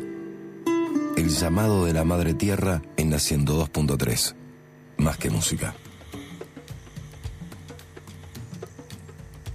Seguimos haciendo Te Quiero Verde. Están llegando un montón de mensajes al mensajero del radio y al Instagram TQV corta guion bajo radio, TQV guion bajo radio. Los vamos a leer al final del programa, antes o después de las cartas de GEA, ya vamos a ver. Eh, y en un ratito también eh, les voy a contar eh, cuestiones específicas del decreto eh, que deroga y modifica dos leyes que afectan directamente el ambiente en un ratito antes de entrar al mundo tan recaliente. Ahora llega Maggie Gavier, nuestra querida Maggie, con su mensaje semanal y viene con una reflexión de cara a las fiestas en el afán de evitar caer en los excesos algo a lo que incita este sistema capitalista. El podcast de hoy se titula Fiestas con más conciencia y menos violencia. Presentamos la penúltima de Semillar con Maggie Gavier. ¿Cómo somos con la naturaleza? La conciencia es un acto colectivo. Nos percibimos como parte del mundo. Un eslabón que aporta al planeta entero. Llega Te Quiero Verde. Maggie Gaviar. Hashtag Semillar. Un espacio para repensar nuestro vínculo con la tierra. Hola a todos, ¿cómo están? Buenas tardes. Bueno, bienvenidos a este penúltimo capítulo de Semillar de este 2023, año completamente cargado de un montón de cosas, de eh, hechos históricos, de, bueno, un año muy, muy movilizante, me parece que todos los años eh, donde hay elecciones sobre todo, son años eh, que mueven mucho, hay de- mucha tensión social, muchos intereses en juego, muchos derechos en juego también. Entonces, bueno, siento que vamos cerrando ahí un, un año eh, cargadito, pero no por eso eh, privado de aprendizajes, me parece. Así que, mm, bueno, un poco la idea de esto, de este penúltimo eh, podcast es poder compartirles, seguir compartiéndoles en realidad algunas reflexiones para que podamos celebrar las fiestas con un poco más de, mm, de conciencia, poder eh, evitar caer en los excesos, tanto de la alimentación como de las cosas materiales que por ahí nos, eh, nos invita el modelo actual capitalista, nos invita constantemente a, bueno, comprar, regalar, eh, si bien sabemos que hoy en día nuestra, nuestra economía y, la situación del país y la situación del bolsillo de cada persona no es fácil, no, no está siendo fácil ni siquiera poder comprar un regalo para la familia, pero bueno, igualmente me parece que está bueno que hablemos del tema más allá de la situación actual de la economía y que podamos reflexionar el digamos la, la manera que tenemos de celebrar y de honrar este tipo de,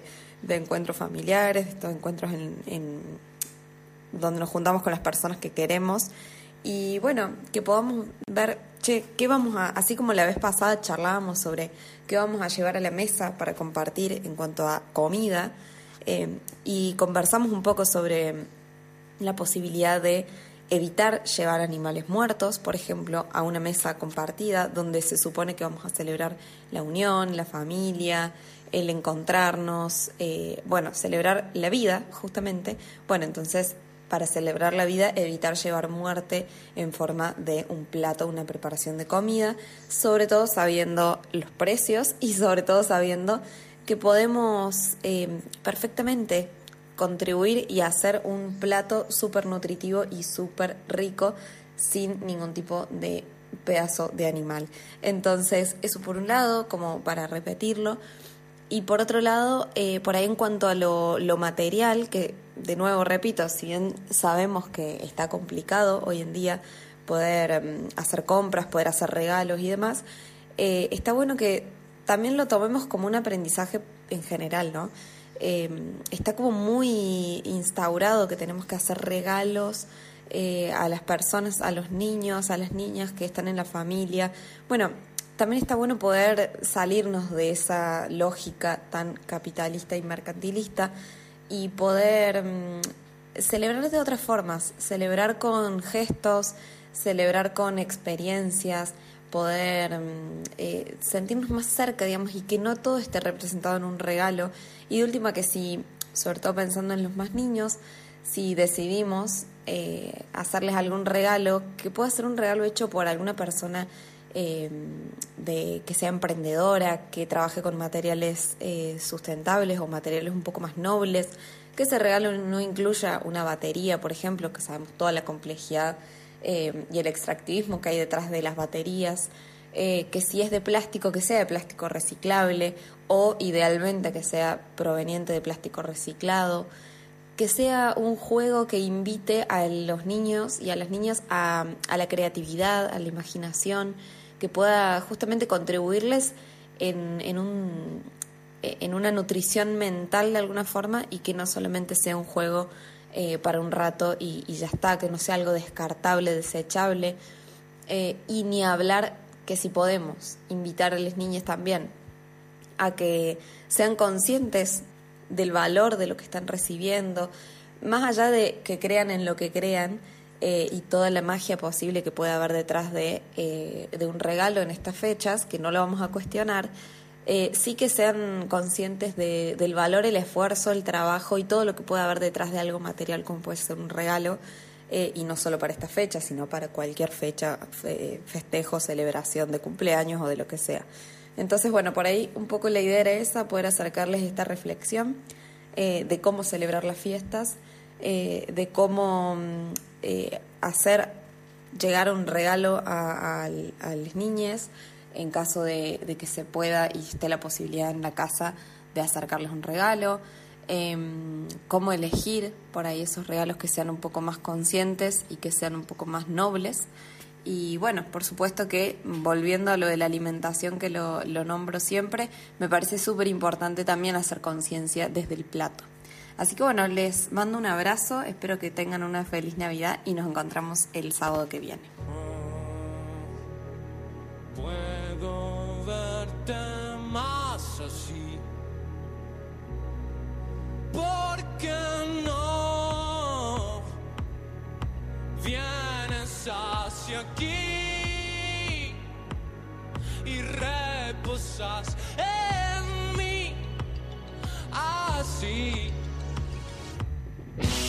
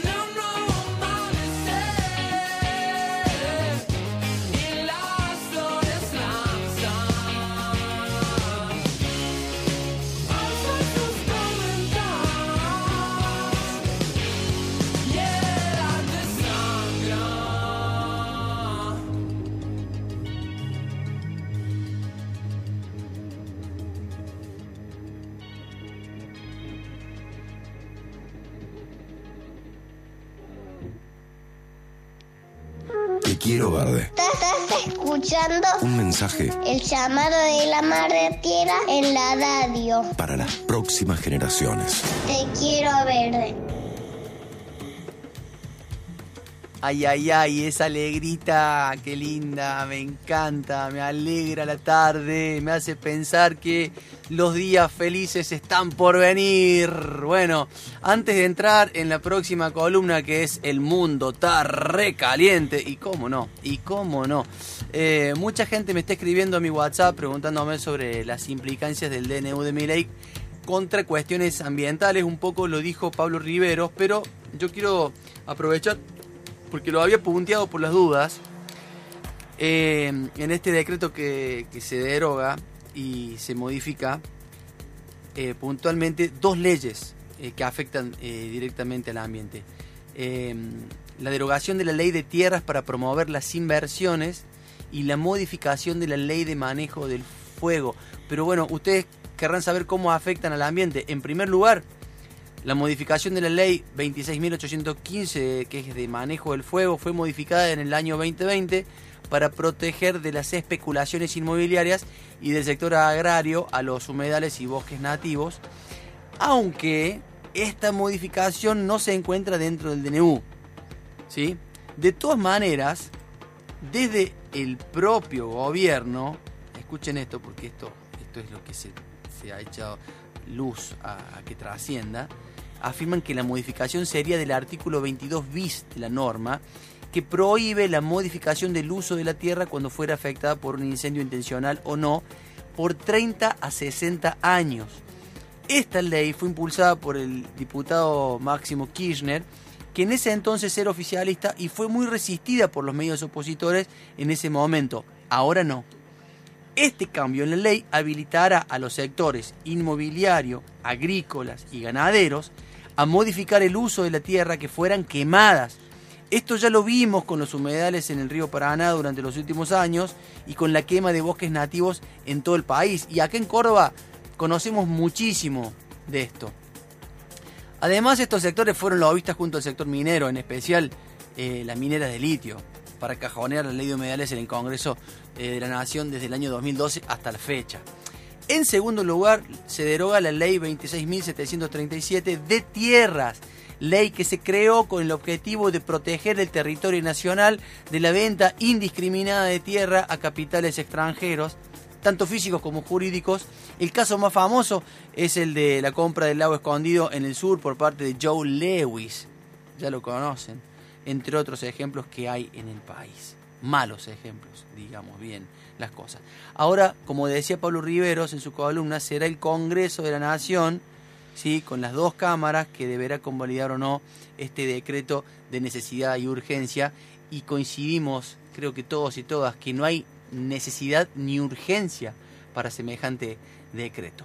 Ahora sí, amigos y amigas, nos vamos a meter en la columna de Amadeo Sabatini, eh, agradeciéndole a este gran compañero, comunicador, que este año se ausentó del programa Mirada quien habla por cuestiones personales, pero decidió estar aquí con su columna El mundo está recaliente y las paradojas del calentamiento global, la verdad que son muy ilustrativas, profundamente ilustrativas, nos ayudan a entender cuestiones macro eh, desde una mirada súper clara, súper llana.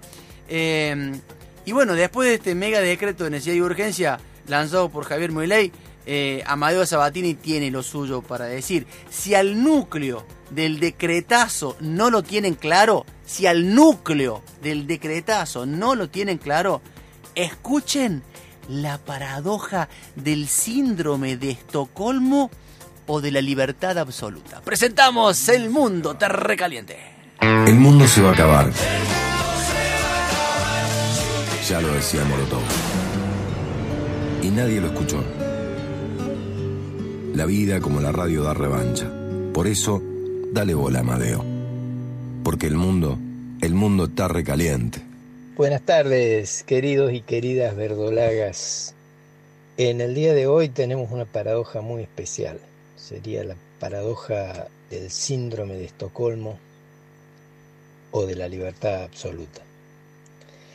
el presidente Milei nos ha acusado de padecer síndrome de Estocolmo, mientras acaba de firmar un mega ultra de queretazo que desiste de las cosas por las que desde hace más de 300 años se disputa en el mundo, por lo menos capitalista desde la Revolución Francesa, libertad, igualdad y fraternidad. Nosotros acá capaz que elegiríamos solidaridad más que fraternidad, pero al fin y al cabo es lo mismo. El núcleo ideológico del el decretazo lo explicaron Mondino y Schwarzenegger. Es básicamente que la libertad sea absoluta entre partes. Y como mito, como eh, expectativa de logro, probablemente fuese, fuese muy deseable. Uno aspira a un mundo en el que la gente puede elegir libremente todo lo que quiera hacer. Pero en la sociedad en la que vivimos, esas libertades se producen eh, de modo asimétrico porque en las relaciones, y alcanza a hablar con la del patrón y el obrero, o la del el propietario y el inquilino, o sigan, sigan, porque el, el usuario y el plástico, la empresa emisora del plástico de la tarjeta, las relaciones de libertad se producen entre partes que no tienen el mismo poder, que son asimétricas. Y como la naturaleza del decreto es eso, es dejar inermes, dejar actuar las asimetrías en su máxima expresión, hay que combatirlo con todos los medios que tengamos a nuestro alcance, verdolaguitas. Hay una cosa bien paradigmática eh, en la anulación de la ley de fuego.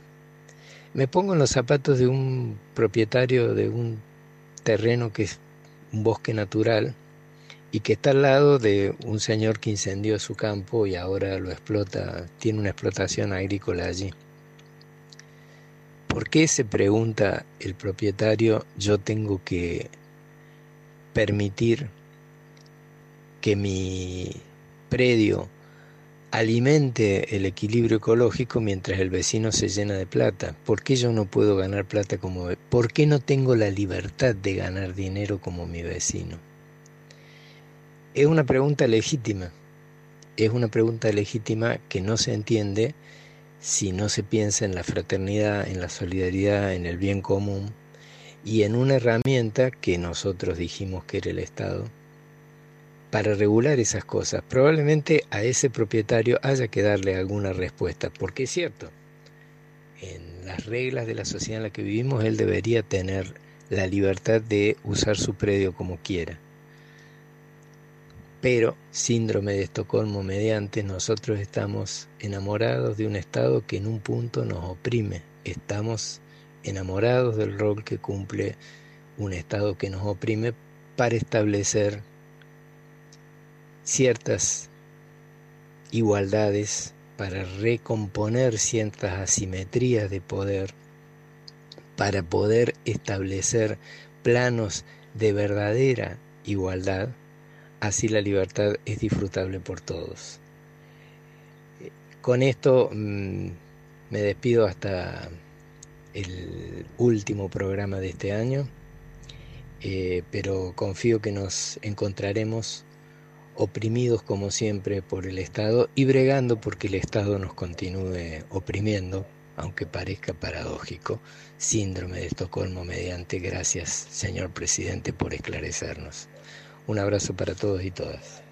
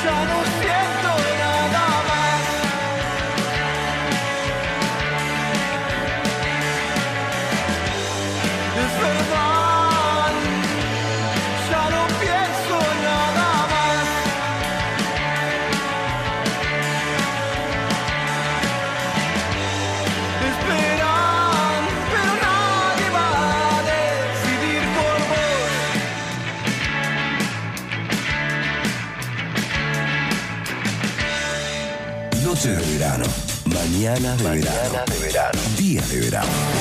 En la FM de la Universidad Nacional de Córdoba. Villa Ciudad Parque todo el año. Conectate con la naturaleza, las sierras y nuestro río cristalino. Descubrí el ecoturismo con actividades náuticas en el lago, avistaje de aves, cabalgatas, senderismo y cicloturismo. Conocé la ruta del vino y disfruta de los espectáculos al aire libre y feria artesanal y gastronómica para toda la familia. www.turismociudadparque.ar Villa Ciudad Parque, paraíso natural. En San Luis. Escuchanos en la FM Señales en 88.3. Escucha la 102.3 en todos lados. Saldán, 4 de enero de 1993. Sierras Chicas, 4 de enero de 2024. 31 años de periodismo territorial. Soy La Unión. Amo Sierras Chicas. Léenos en launionregional.com.ar. Especial Fiestas Fiorani Free Shop. En diciembre compra un regalo y llévate dos. Por la compra de un perfume de 75 mililitros o más, te obsequiamos un espumante premium de Bodegas Bianchi. Llévalos hasta en seis cuotas fijas en Fiorani Free Shop y fiorani.com. Nuestra perfumería online. Fiorani Free Shop. Las mejores fragancias, las mejores promociones. En la FM de la Universidad Nacional de Córdoba, Raro es todo junto. Mariano Ortecho desde las 19. Por 102.3. Más que música. Anaolma SRL, Servicio Diferencial de Transporte. Conectamos Córdoba, Mina Clavero, Nono y Villa Dolores. Servicios de encomiendas y viajes especiales, nacionales e internacionales. Para más información ingresa a www.panaolma.com.ar o encontranos en la nueva terminal de ómnibus Córdoba, Boletería 81. Teléfono 3514-423621 al 25. 30 años brindando el mejor servicio a nuestros clientes. Panaolma SRL. Usted ya nos conoce. Verano en Sierras Chicas. Escuchando la 102.3. Más que música. Un mono, sin navaja, sin navaja, pero con micrófono. Y en medio de la jungla, Mono Valente conduce Te Quiero Verde, el llamado de Madre Tierra, en 102.3, más que música. Bueno, bueno, bueno, seguimos, seguimos, seguimos construyendo, construyendo este programa que es el penúltimo de este ciclo 2023. Eh, llega nuestra compañera Nadia Balmaceda, ella va a aludir también al DNU presidencial y a la forma en que afectará a la salud y a la alimentación de las y los argentinos. Presentamos Nutriendo Vida con Nadia Balmaceda. Un espacio para hablar de alimentación y nutrición en nuestros territorios. Los vínculos humanos y el enorme tejido con la Pacha que nos permiten la vida. Nadia Balmaceda presenta Nutriendo Vida. Buenas, buenas, ¿cómo está toda la gente Te Quiero Verde? Hoy vamos a hablar un poco acerca de este decreto de necesidad y urgencia del presidente electo y cómo esto va a afectar a la salud y la alimentación de, de todos los argentinos. Un decreto muy largo de más de 360 artículos y vamos a hablar principalmente de tres leyes que deroga. Uno de ellos es la ley de abastecimiento, que es del 74, que la norma lo que hacía era justamente regir en relación a la compra y venta, permuta y locación de bienes y servicios. Establecía máximos, eh, precios máximos y márgenes de utilidad y también disponía la posibilidad de congelación de precios, de fijar precios mínimos y o de sostén o de fomento, de rebajar o suspender temporariamente derechos, aranceles o gravámenes de importación, y de dictar normas que rijan la comercialización, intermediación, distribución y producción. Obligar a continuar con la producción de diferentes bienes y servicios y de asegurar el abastecimiento y o prestación de servicios. Sacar esta ley es igual a que se pueda exportar eh, todo lo que los grandes productores eh, deseen y que justamente mm, se quede desabastecida nuestra población de alimentos que se producen en cantidad y calidad en nuestro país. Eh, otra de las leyes que se deroga es la ley de compra argentino y desarrollo de proveedores, es una ley más nuevita del 2018. En sí lo que buscaba la ley era una preferencia en la adquisición, locación eh, de bienes y servicios. Eh, se prefería justamente a los de origen nacional por sobre los de origen extranjero. Y la ley de góndolas, que lo que buscaba era tener mayor claridad en los precios y eh, que haya una diversidad de proveedores. Que se buscaba que en una góndola, por ejemplo, haya eh, al menos cinco proveedores diferentes de un mismo rubro, que el 25% de los productos que se ofrezcan sean de pymes, de cooperativas, de mutuales y el 5% de la agricultura familiar o campesina e indígena, y que los productos de menor precio estén en el sector medio de la góndola eh, y si fueran un, una página web, por ejemplo, que estén esos precios más baratos en las primeras páginas lo que promovía era el acceso a los productos de la economía, eh, en las economías regionales, populares, solidarias, reforzar eh, las pymes, la producción nacional, a que en Argentina, donde históricamente se produjo carne, trigo, lácteos, eh, podamos seguir abasteciéndonos de, ese, de esos alimentos a un precio adecuado y razonable para los accesos económicos y sociales que tenemos. Y bueno, ahora de un plumazo eh, quieren hacer volar eso, ojalá que, que no lo logren, que tengamos la suficiente fuerza para poner límites como sociedad a estos atropellos y que, mm, y que bueno, que, volvamos a encontrarnos a partir de, de las luchas. Les mando un beso enorme a todos. Nos vemos. Chau, chau.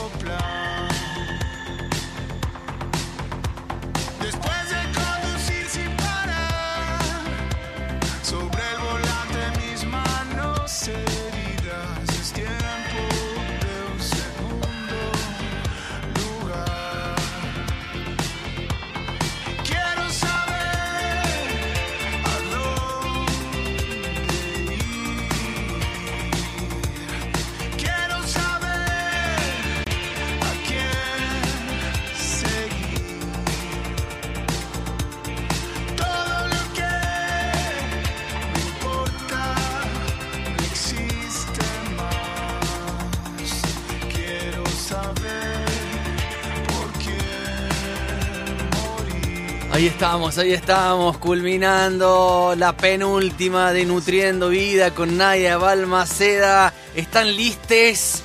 ¿Están preparados para el penúltimo momento Monópolis?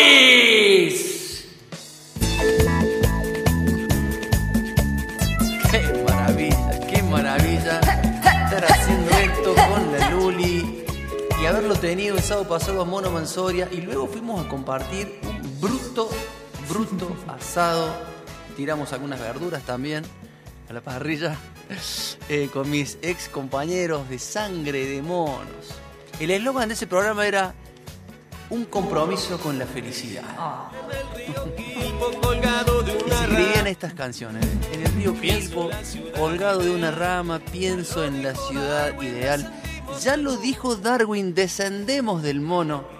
¿Para qué civilizar? la plaza del barrio presenté mi Fui a propuesta. la plaza del barrio y presenté mi propuesta, la de ser más natural. Y toda la monada se vistió de fiesta al estilo neandertal.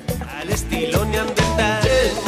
Un abrazo, mis queridos amigos de la cartelera de Ska. Cómo los quiero, cómo los quiero. Qué temazo que se escribió, ¿eh? Qué temazo que se escribió. Bueno, vamos a hacer en este momento Monopolis otro capítulo de las cartas de Gea. Eh, las misivas de Gea escritas en la clandestinidad, craneadas por nuestro querido Raúl Mono Mansoria. Hizo un mural tan hermoso en Mendiolaza el fin de semana pasado, Raúl Bien, Mono Mansoria. se pudo, bien. En alusión a los 31 años de la Unión Regional. El mural dice, soy la Unión, amo Sierras Chicas. Y bueno, lo hizo bajo, bajo la llovizna y, y quedó ahí pegado. Impresionante, le mando un abrazo al negro.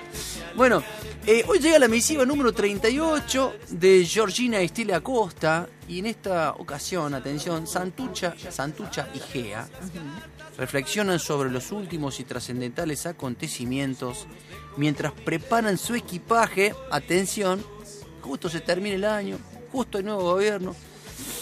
Y Santucha y Gea preparan su equipaje para iniciar un viaje místico y misterioso de fin de año. Estimada radio audiencia, se acerca la última carta de la Gea escondida. ¿Volverá a aparecer? Lo sabremos el sábado que viene. Ahora presentamos las cartas de Gea. Te quiero ver de publica, sin editar, esta correspondencia que es a la vez testimonio íntimo de la superheroína cordobesa y grito de auxilio de defensa de la Pacha. Desde la clandestinidad de la civilización cordobesística llegan las cartas de Gea.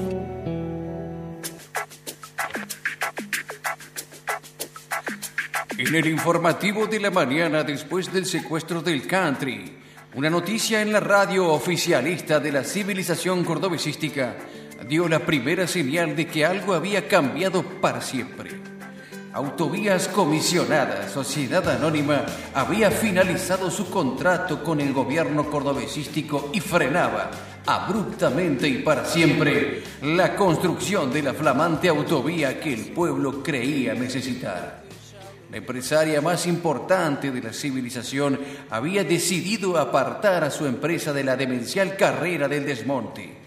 Horacio y toda la cúpula de la resistencia habían sido apresados después del fallido golpe y Gea, por primera vez para los medios oficiales, no parecía tener nada que ver en ninguno de estos dos acontecimientos. Misiva 38, correspondiente al día viernes 22 de diciembre.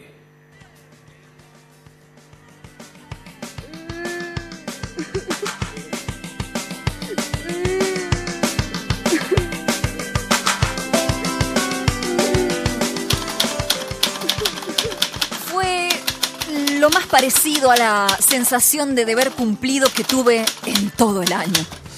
Pero claro, no había sido yo quien hizo bien las cosas. Había tenido mucho más mérito Santucha, que entró en la casa de la empresaria como espía, pero su instinto la llevó a ser la abuela de Martincito, la que nunca tuvo. Había tenido más mérito Horacio, que, enseguecido por la seguridad de su odio, arrastró a sus secuaces a una trampa que sepultó para siempre a la resistencia. Y había tenido más mérito la empresaria, que por una vez en su vida se dio cuenta que hay cosas que el dinero no puede comprar y decidió poner punto final a sus ambiciones de una vez y para siempre.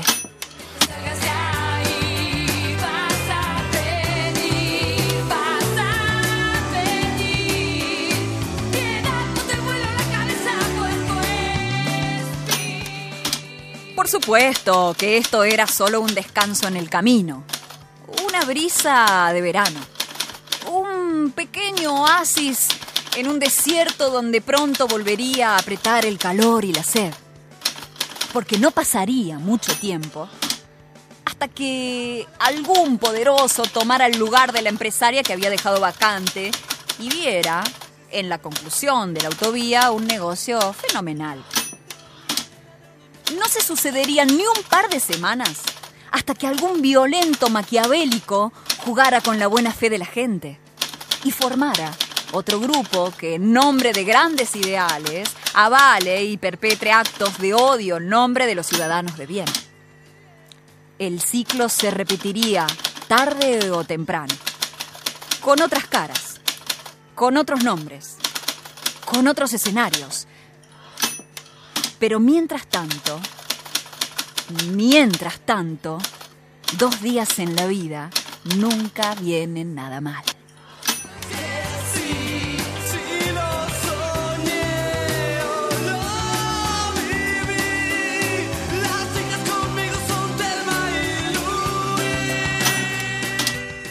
Santucha cargó nuestro equipaje en el baúl de la Renoleta Blanca, recién puesta a punto por el mejor mecánico de la ribera.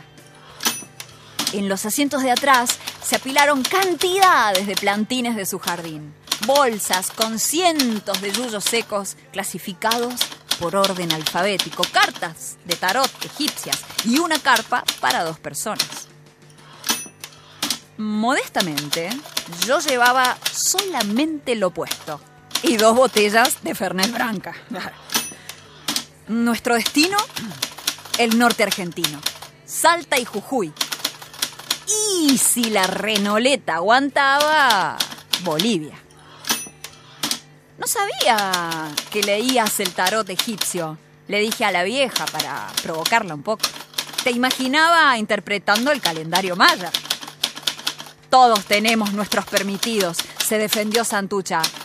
O vos, el Fernet, lo vas a tomar con Priti. Ah. Nuestras vacaciones habían comenzado. El cielo estaba despejado y nuestras almas libres y ayunas de tormentas cercanas.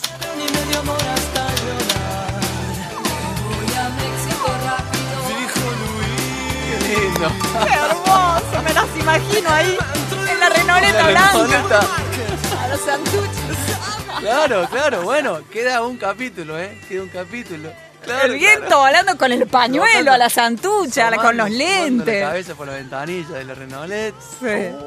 ¿Había renoletas que tenían así como el, el- el techo o no? ¿O la estoy flasheando? No, el Citroën. El ah, ventile- ventilete. claro, Tienes razón, Conrado. triangular. Sí. Lo abría y te metía. Y te metía. Y que tenía la, el cobertor era el El, Citroën. el Citroën es el que El tiene el cobertor, claro. Yo claro. tuve, yo tuve una R6, Sí. que es una, una máquina infernal. Primer viaje largo con la Renoleta fue a San Marcos Sierra. No.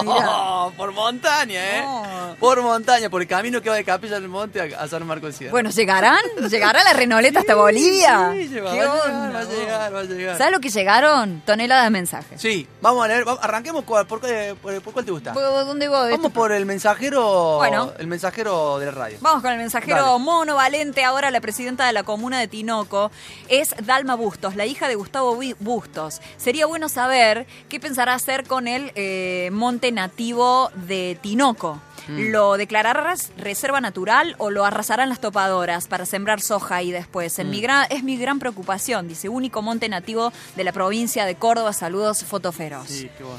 Amadeo Clarito, el ejemplo del campo prendido fuego y los anhelos de las partes. Gracias a vos por esclarecer la barbarie, eh, dice Victoria. Hola queridos amigos, qué alegría escucharte, Amadeo, desde que dejaste el programa de la mañana junto a Barraco y la, bueno, dice entre, Ah, sí. comillas, la mafia que lo acompaña Sí. no te escuchaba. Che, lo de la mafia es una broma. Y Sí, feliz. Navidad para todos, María, gracias. Hola, mono, ¿cómo hay que hacer para afiliarse al movimiento verde cordobés? Vamos por la lucha verde, dice Foto Para, para, para, para, que, que, que, que lo oí este mensaje y se lo mandé a Pablo Riveros. A ver Sí. qué me dice. Me mandó un mensaje. Sí. Acá me dice que el abogado del, del Movimiento Verde Cordobés es eh, Juan Pablo Ruiz. Él tiene fichas de adhesiones. Y me- acá me mandó otro, otro, otro mensaje que hay otras personas que están en esta movida. Así que bueno, yo voy a anotar el teléfono de este, de este oyente y le voy a explicar ahí cómo tiene que hacer para afiliarse al Movimiento Verde Cordobés. Hola monos monas, qué lindo el programa, siempre lo escucho casi nunca o nunca, mando mensajes, pero escucharlos me hace bien y escucharlo a este intendente es un placer. Soy de Río Ceballos, acá ganó Juntos por el Cambio, nada que agregar, por suerte en Sal si puedes, Agua de Oro y Cerro Azul ganó Gente Progre. Ojalá puedan hacer algo. Eh, los que estamos en la lucha por el cuidado del medio ambiente, desde acá tu programa, Mono, tenemos que organizar una gran marcha contra este loco que nos va a quemar el país, dice Luis Atilio Garay. Eh, el último que llegó por acá dice, Mono, varias cosas. Primero, feliz Navidad para vos y para la Luli. Eh, segundo, gracias por este hermoso y necesario programa que nos ayuda a reflexionar, despertar y accionar por nuestra casa común. Tercero, la señora de Villa Silvina, que te cruzaste, es el denominador común de la inmensa y mayoría de residentes de sierras, los viejos y los nuevos. Y sobre el ministro que dijo, él tiene el litio, también lo vi en la tele y me pareció desagradable, pero no me sorprende que esta gente plantee estas cosas. No solo vienen por los recursos naturales de la patria, sino que vienen a quitarnos lo poco que nos queda. Abrazos desde Cabana, siempre en la escucha, la Vicky. Oh, qué tremendo mensaje, Vicky. Bueno, gracias. ¿eh? Gracias a la gente que se comunicó por el mensaje. Vamos al Instagram, ojalá que las celebraciones que se nos vienen nos pongan en ánimo de luchar por una patria soberana independiente donde cada necesidad sea el origen de un derecho. Seguramente desde tu función de comunicador lo puedas anunciar y en lo personal y familiar te deseo que te sientas rodeado del cariño y la alegría de tus seres queridos, dice Mabel de Villa Allende. Eh, a ver, a ver, más mensajitos. Gracias por hacer despertar las conciencias. Saludos monos y felicitaciones por otro año de TQV, dice Inés. Hermanos Verdes, Luli y Mono, acá estamos escuchando desde el centro, prendidos fuego de tanta gente que no sabe qué comprar por lo caro que está todo. Espero que tengamos unas fiestas en paz a pesar de todo, dice Alejandra. Ay, sí, yo también deseo paz, mucha paz. Saludos a esa dupla alucinante del Mono y la Luli. Y se les abraza Manuel de Cerro de las Rosas. Mono, soy Mauricio. Saludos a todos en ese programa y en especial a la Cele Camacha con su invaluable aporte al ecofeminismo. Espero escucharles el año que viene, dice Martina. Eh, uno más, eh, de Laurita, dice: Hola Mono, programa lindo el de hoy, como cada sábado desde cada y desde casa, esta vez evitando la humedad del calor en la pileta. Felices fiestas y gracias por TQV y la columna vegana maravillosa dice Maggie. Y uno más, el último, dice Mono y Luli. A través de ustedes, este mensaje es para el autor de Santuche Egea. La forma en que reflexionan sobre los acontecimientos de las autovías es muy atinada, con humor e ironía quitan lo misterioso y oscuro de la corrupción. Ojalá estas cartas lleguen a todos lados. Felicitaciones y a seguir, dice Fabiana de Santa Rosa de Calamuchita. Ese mensaje lo, lo mandé recién porque me llegó justo cuando estabas leyendo, estabas haciendo de, de Gea, Sí. ahí, eh, estabas leyendo la carta y, y entró justo. Así que bueno, qué buena onda, ¿eh? Los mensajes que han llegado, eh, inmensa gratitud. Eh, eso es lo que queremos simplemente expresar. Siempre estamos en gratitud y es, es un don que no debemos perder jamás.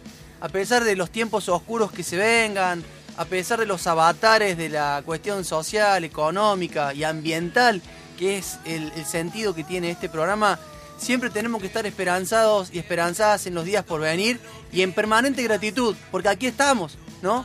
Somos materia y estamos acá y, estamos conscientes de, de nuestra propia humanidad y tenemos que ser justamente conscientes de que somos nosotros y nosotras quienes tenemos la capacidad de hacer y de revertir o de dejar que pasen las cosas. Así que bueno, eh, este es mi humilde exhorto también para que ustedes estén en gratitud, a pesar de los días oscuros que se puedan venir por la actual coyuntura. Eh, y bueno, y el abrazo, el abrazo hermano de este hermano por estar ahí, por acompañarnos, por, por haber permanecido ahí escuchándonos un año más. El sábado que viene es el último programa. Yo no voy a estar en vivo, pero va a estar la Luli aquí. Va, va a dejarles la última carta de, de nuestra superheroína verde cordobesa. Que ojalá el año que viene esté de nuevo y que sea en las calles ya. Como muchos y muchas creemos que vamos a estar. Querido hermano Conra, gracias por tu generosidad, por tu profesionalismo. Un gustazo. Feliz Navidad para ti. Luli, hermana, mujer. Te quiero un montón. Yo también. Feliz Navidad para ti. Gracias, igualmente. Gracias por tu compañía, por tu buenísima onda de siempre, por tu hermosa luz que le pones a este programa. La verdad que siento que lo, lo tenés como incorporado como Lo algo quiero, propio. lo quiero, sí, y lo la quiero un verdad que me llena de alegría eso también. Yo soy el Mono Valente y les deseo lo mejor, ¿sí? Que sea una verdadera noche buena. Brindemos para que pasen cosas buenas y después las hagamos. Las hagamos, nos lancemos a la acción.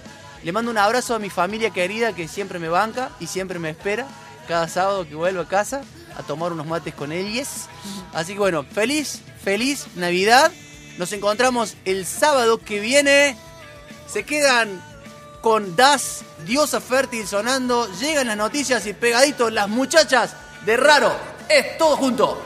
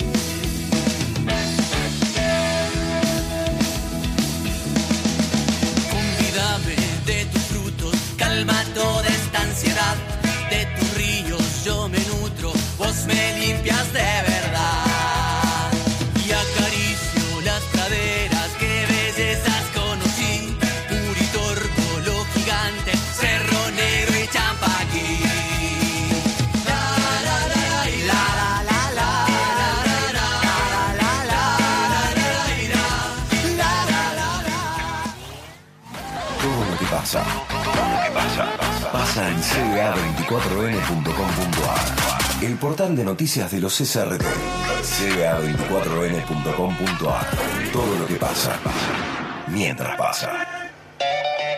Este 24 de diciembre vamos a tener un tracklist navideño desde las 19 horas.